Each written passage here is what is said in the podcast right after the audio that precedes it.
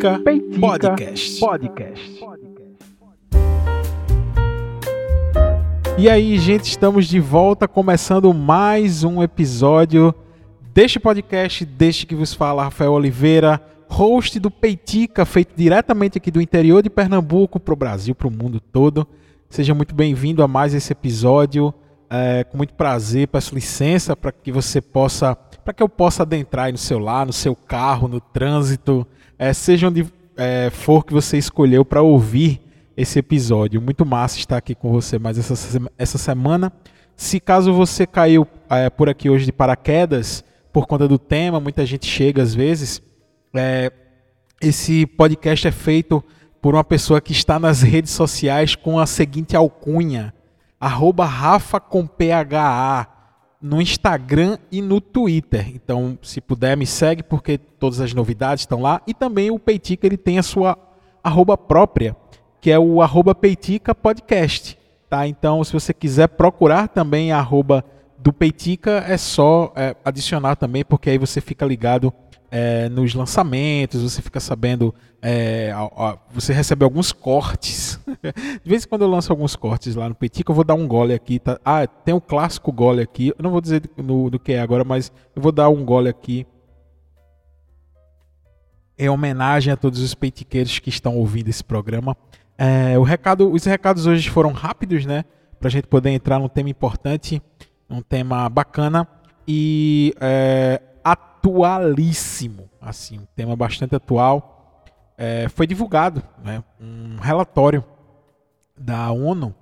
Foi assim, aos 45 minutos do, do segundo tempo, a Michelle Bachelet, que ela era uma da. Ela, ela, ela que era a comissária que esteve à frente da Comissão de Direitos Humanos da ONU, né, uma das principais comissões lá da, da Organização das Nações Unidas, ela acabou de deixar o mandato dela lá na ONU, mas como último, último é, feito né, do seu mandato, não sei se, eu não sei se os comissários da ONU são tratados assim como mandato, não sei, sinceramente eu não sei.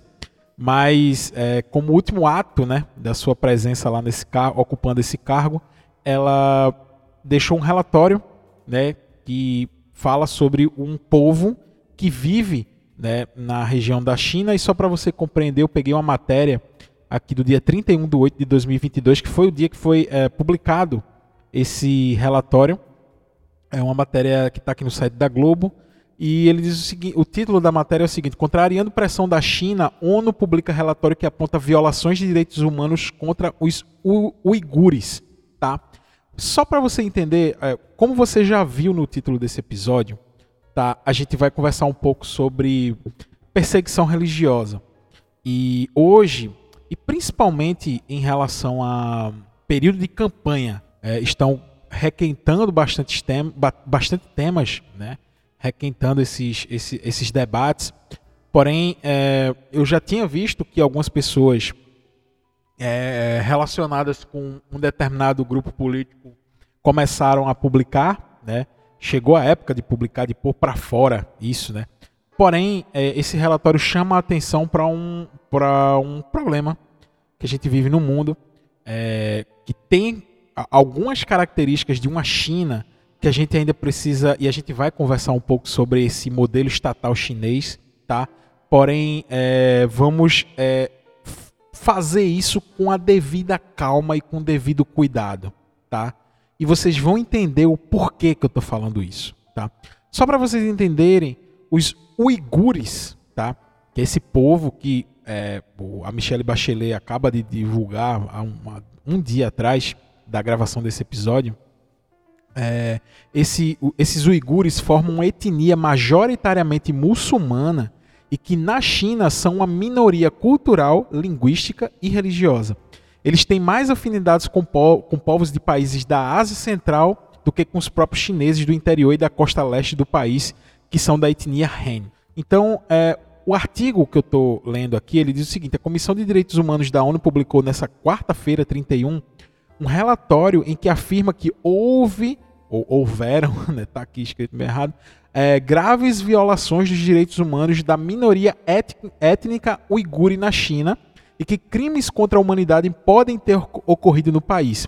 O relatório foi publicado, como eu falei, no último dia em que a comissária Michelle Bachelet esteve à frente da entidade, inclusive, só para relembrar, a Michelle Bachelet que já foi presidente do Chile. Né? Então, a Michelle Bachelet ocupou esse, esse, esse cargo na ONU, que ela acabou de deixar e, e como último ato, como eu falei, ela publicou esse relatório. Aí é que tá. A publicação do documento foi encarada com extrema insatisfação pelos chineses é, e abre aspas aqui para o Liu Nyun, que é o porta-voz da missão, da missão permanente em Genebra, tá? o, o porta-voz chinês em Genebra.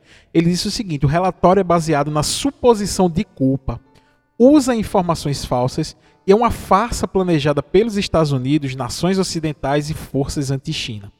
É, e aí a gente reacende tá, uma, uma, um, um debate antigo, tá? um debate é, que ele se faz presente, como eu já estava falando no início desse episódio, principalmente quando a gente passa por momentos como esse, de eleições, onde pessoas utilizam-se de certas narrativas para tentar corroborar a ideia de político A, tentar derrubar a ideia de político B. Porém, muito além disso, tá? Existe sim uma preocupação com, com determinados povos em relação a, ao, a, essa, a esse contato e essa relação mesmo desbalanceada entre, entre essas etnias. Então, é, e assim a gente pode falar sobre diversos outros, por exemplo, é, o que o povo palestino passa, o que passa, o que o povo uiguri é, provavelmente está passando em relação à China, isso precisa ser bastante esclarecido também. É, os muçulmanos ali, o que eles sofrem quando os Estados Unidos, é, que tem como característica ser um país é, que promove esse tipo de ocupação, é, invasão, violência em, em, outros territórios e a gente precisa discutir, precisa conversar sobre isso. Tá?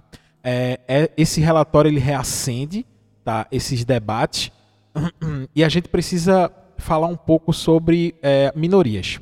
Tá? Eu acho que, e, e, e principalmente quando a gente fala sobre minorias em relação à religião, que isso é um tema é, inclusive bastante presente, bastante discutido aqui no Brasil, deveria ser até mais. Tá? Só para você entender o que estava, o que o relatório diz, que ah, isso é um detalhe importante. Esse relatório, como eu falei, foi publicado na quarta-feira dessa semana, que está sendo lançado o Peitica, no dia 31 do 8. É, tem um pouco mais de 170 páginas. São dois, o relatório é dividido em duas partes, é, em inglês. Tá? Eu li um um trecho é, é, assim, se precisa de uma atenção redobrada para ler esse tipo de documento bastante pesado. Eu, eu preferi buscar fontes as quais fizeram a leitura desse relatório e trouxeram algumas informações, como esse próprio artigo está me trazendo, porque de verdade é, eu não me senti preparado para entender é, os termos que estão lá nesse relatório, do que se trata, enfim. É uma leitura que vale a pena. Porém, o impressionante é que já tem todo, já, todo mundo já tem uma opinião formada sobre isso um relatório de 170 páginas em inglês, é, que acabou de sair, provavelmente que quase ninguém teve, teve nem a curiosidade de abrir para ler, mas é impressionante como a internet aqui no Brasil é, é, já tomou a sua posição. Alguns já estão defendendo, outros já estão atacando, enfim. Uh, e o, o, o, artigo que trata sobre esse relatório ele fala sobre isso. As medidas foram discriminatórias contra os uigures e outras comunidades majoritariamente muçulmanas, diz o texto.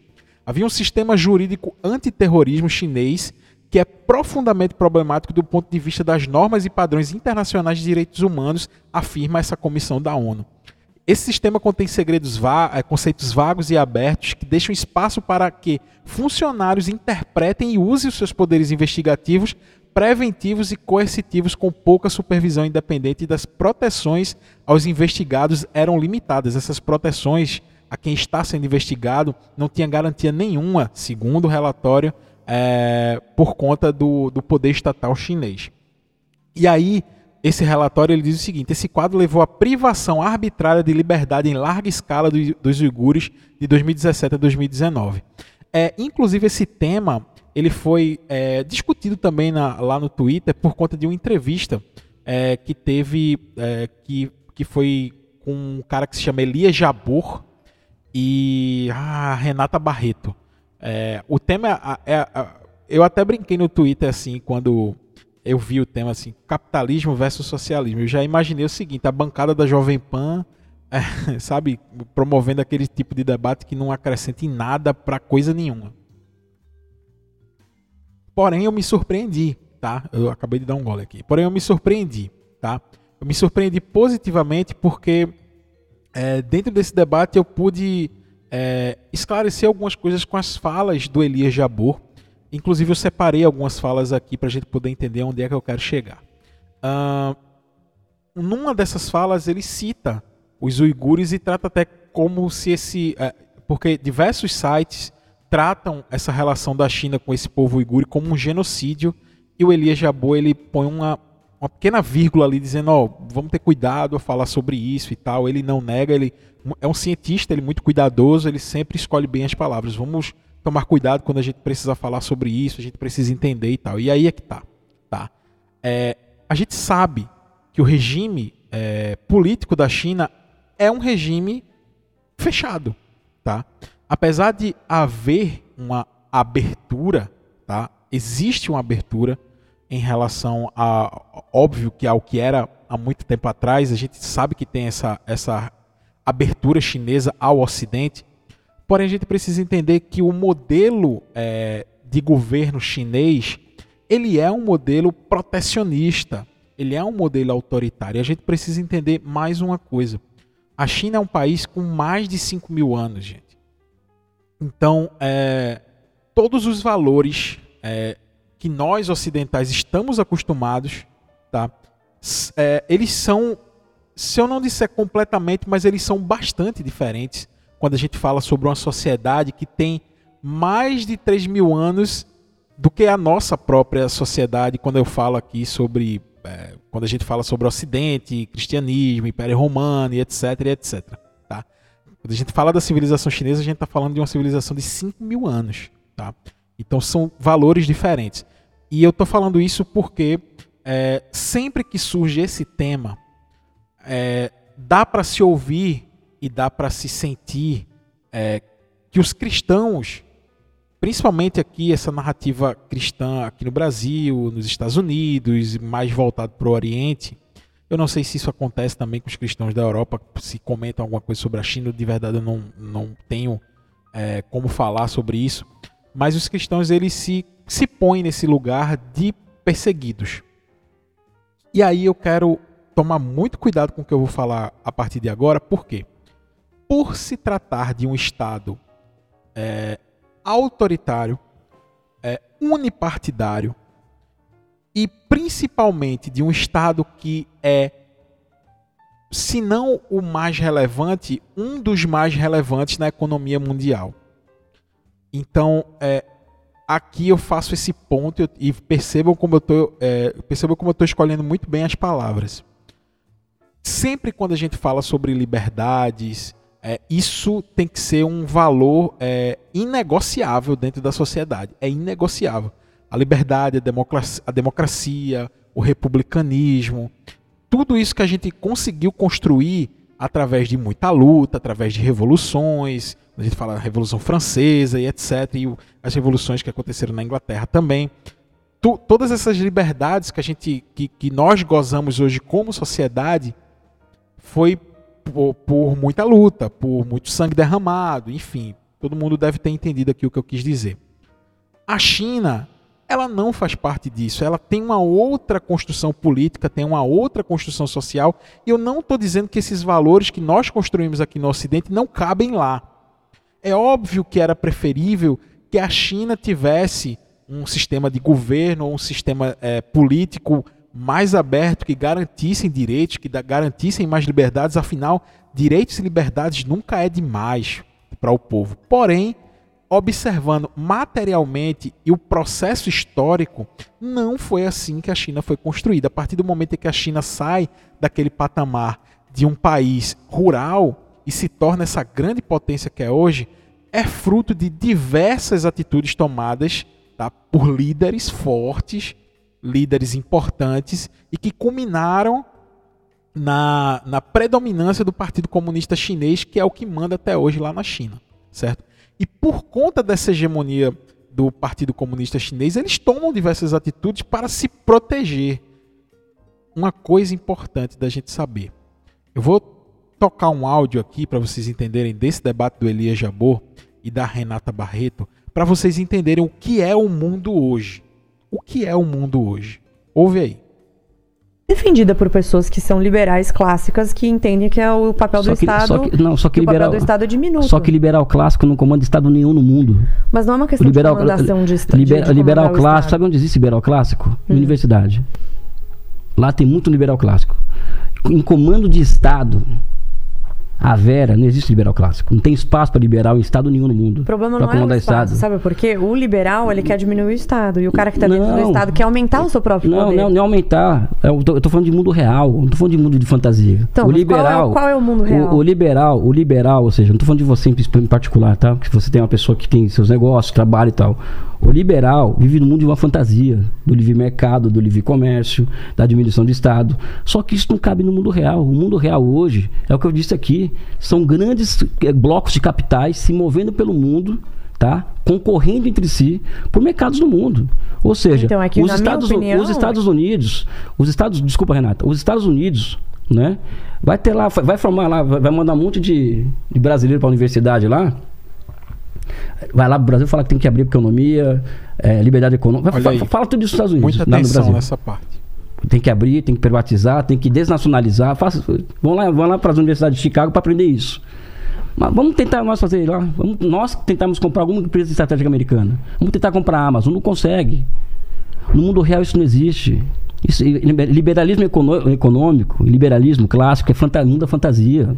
Então, a palavra, as palavras do Elias Jabor que eu considero bastante é, embasadas, né? Eu, eu, eu, acredito bastante nisso que ele falou. A China, assim como todos os outros países do mundo, ele, ela faz parte de um grande bloco capitalista que ela vai fazer tudo o que for preciso para proteger esse grande bloco, é, esse grande bloco de mercado ao qual ela faz parte. Ponto. E a religião está dentro desse campo ao qual a China, se necessário, vai fazer de tudo para proteger esse bloco de mercado ao qual ela é predominante nesse exato momento da nossa história. Tá? É, algumas pessoas começaram a requentar algumas notícias, uh, inclusive eu abri um aqui da CNN, uma notícia de 2020, por exemplo. Essa notícia diz: grupos religiosos estrangeiros e fiéis podem ser os últimos alvos de uma crescente repressão à religião organizada na China sob o presidente Xi Jinping. E aí a, a matéria ela vai discorrendo né, sobre, algumas, sobre algumas características. É, atualmente aberta a consulta pública, mas improváveis de mudar significantemente de, for, de sua forma atual. As regras são apenas o mais recente movimento para controlar a prática religiosa sob Xi Jinping que repetidamente clama pela sinicização, ou seja, tornar mais chinesa a religião. Ah, ele supervisou a, a, grande repressão aos uigures, ele cita de novo essa etnia muçulmana que vive ali na China, e um trecho do artigo que eu queria destacar é isso. Ó. As cinco religiões, budismo chinês, taoísmo, islamismo, catolicismo e protestantismo são supervisionadas por organizações oficiais como o Movimento Patriótico das Três Autoridades, protestante ou a Associação Budista da China. Vejam, vejam o importante disso. Todas as religiões ela, elas são supervisionadas pelo governo. Porque isso não é, é. E onde é que eu quero chegar aqui? Isso não é nenhuma profecia se cumprindo. Isso não é gente, é, como algumas pessoas é, citam, utilizando a narrativa da própria religião, isso é algo que está distribuído para toda e qualquer religião que exista no território chinês. Veja, o budismo chinês e o taoísmo, juntando, são as religiões predominantes no Estado chinês. E essas duas religiões, que muitas pessoas são é, aderem a esta religião, elas também são controladas pelo governo. Então vamos ter calma quando a gente atribui essa perseguição, esse controle maior do Estado chinês à religião, principalmente ao cristianismo, ao protestantismo, ao catolicismo, a algo que seja profético, algo que é, esteja na Bíblia. Calma, tá? Isso acontece pelo, pelo, pelo fato do áudio que a gente acabou de ouvir aqui? É, a China é altamente protecionista com a sua economia, com o mercado ao qual ela ocupa, e se for preciso controlar a vida das pessoas, a gente está falando de um país com 2 bilhões, eu acho, de pessoas, né? Se for preciso controlar a mão de ferro, eles vão fazer. E o mais importante que eu vou citar aqui, eu não estou fazendo julgamento de valor. Eu só, eu só estou citando o processo histórico chinês. Não estou dizendo o que é bom, não estou dizendo o que é ruim. Eu só estou citando o processo histórico, tá? E aí o, o artigo ele continua aqui. A, a prática fora dos limites desse grupo é estritamente controlada e igrejas clandestinas, seitas e até mesmo grupos de estudos religiosos são privados e periodicamente reprimidos. Olha uma, uma coisa importante aqui. Para os estrangeiros, geralmente há mais liberdade desde que evitem qualquer coisa que cheire a proselitismo, segundo isso no julgamento do Estado chinês. Tá? Muitas religiões não oficialmente reconhecidas pelo governo, como o mormonismo, o judaísmo e os quakers, podem operar na China desde que os únicos fiéis sejam cidadãos estrangeiros. Ou seja, eles limitam muito a participação dos seus próprios cidadãos a estas religiões, certo? A sensibilidade em relação aos grupos religiosos estrangeiros permanece forte, entretanto, em um artigo de 2018 sobre religião, o governo chinês observou que certas religiões há muito foram controladas e utilizadas por colonialistas e imperialistas, e está aí a chave da questão. Não tem nada a ver com algo divino. Óbvio que quem quiser associar isso com um plano divino, ele vai conseguir associar, porque afinal a religião ela, ela se utiliza disso para corroborar com determinadas narrativas que faz parte do credo, mas e aí tá tudo bem, cada um acredita no que quer e que bom que a gente tem essa liberdade para isso. Porém, isso é uma atitude meramente econômica e protecionista do Estado chinês. Tá? Isso a, a, a, analisando. Tá? Tanto é que tem muita gente que, que, que repercute uma notícia de 2018, ao qual eu fui atrás também, para poder entender que é de uma igreja evangélica que foi derrubada lá na, no ano de 2018, né? Ah, e inclusive eu achei um artigo da época também. Que o artigo diz: as autoridades chinesas demoliram uma imensa igreja no norte do país, que é uma, é, o que uma associação de defesa dos cristãos denunciou nesse sábado como uma perseguição digna do Estado Islâmico. O Partido Comunista Chinês no poder desconfia de qualquer movimento organizado que possa escapar do seu controle, principalmente em relação à organização religiosa. E aí tem uma imagem de uma igreja gigantesca é, que foi demolida pelo Partido Comunista Chinês. É, e aí o artigo diz: sua demolição foi realizada dentro de uma campanha municipal dirigida a eliminar as construções ilegais, indicou o jornal Times, que cita um dirigente da cidade que não quer ser identificado. Um cristão deu um terreno a uma associação cristã local e construíram em segredo uma igreja alegando construir um armazém. Segundo essa mesma fonte, as autoridades mandaram parar a obra em 2009, essa celeuma vem se arrastando e quando foi em 2018 aconteceu a demolição daquela igreja. Ou seja, estamos falando sobre controle do Estado. Tá?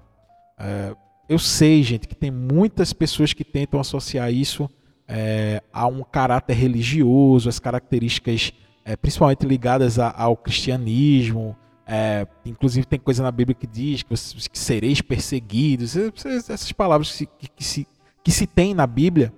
Tá? Porém, aqui nesse momento a gente está citando política, a gente está citando economia, a gente está citando Estado e principalmente mercado. A China é um canhão do mercado mundial.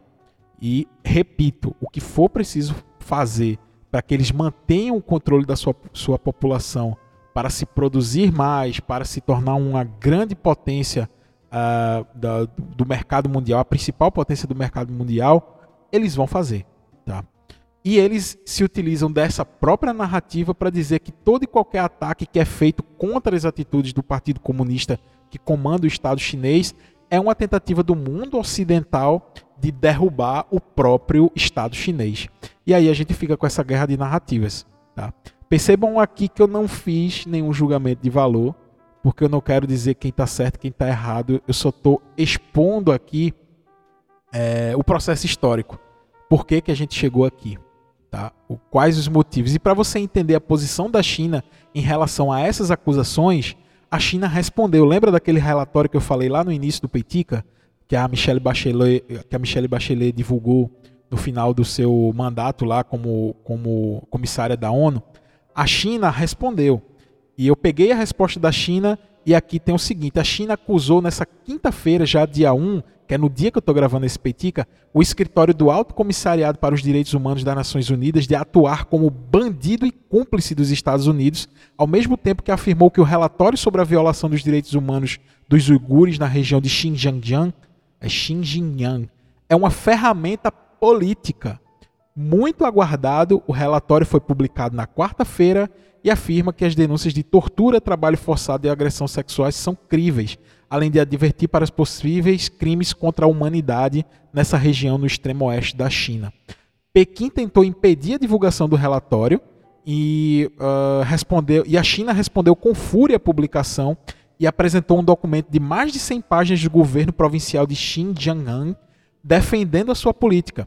Abre aspas, o suposto relatório crítico que você mencionou foi planejado e fabricado pela primeira mão, é, foi planejado e fabricado em primeira mão pelos Estados Unidos e algumas forças ocidentais. É totalmente ilegal e inválido e reconheça aqui a importância dessas narrativas e, e gente, é, toda e qualquer é, denúncia em relação a direitos humanos, ele precisa ser investigado, inclusive se for em território chinês.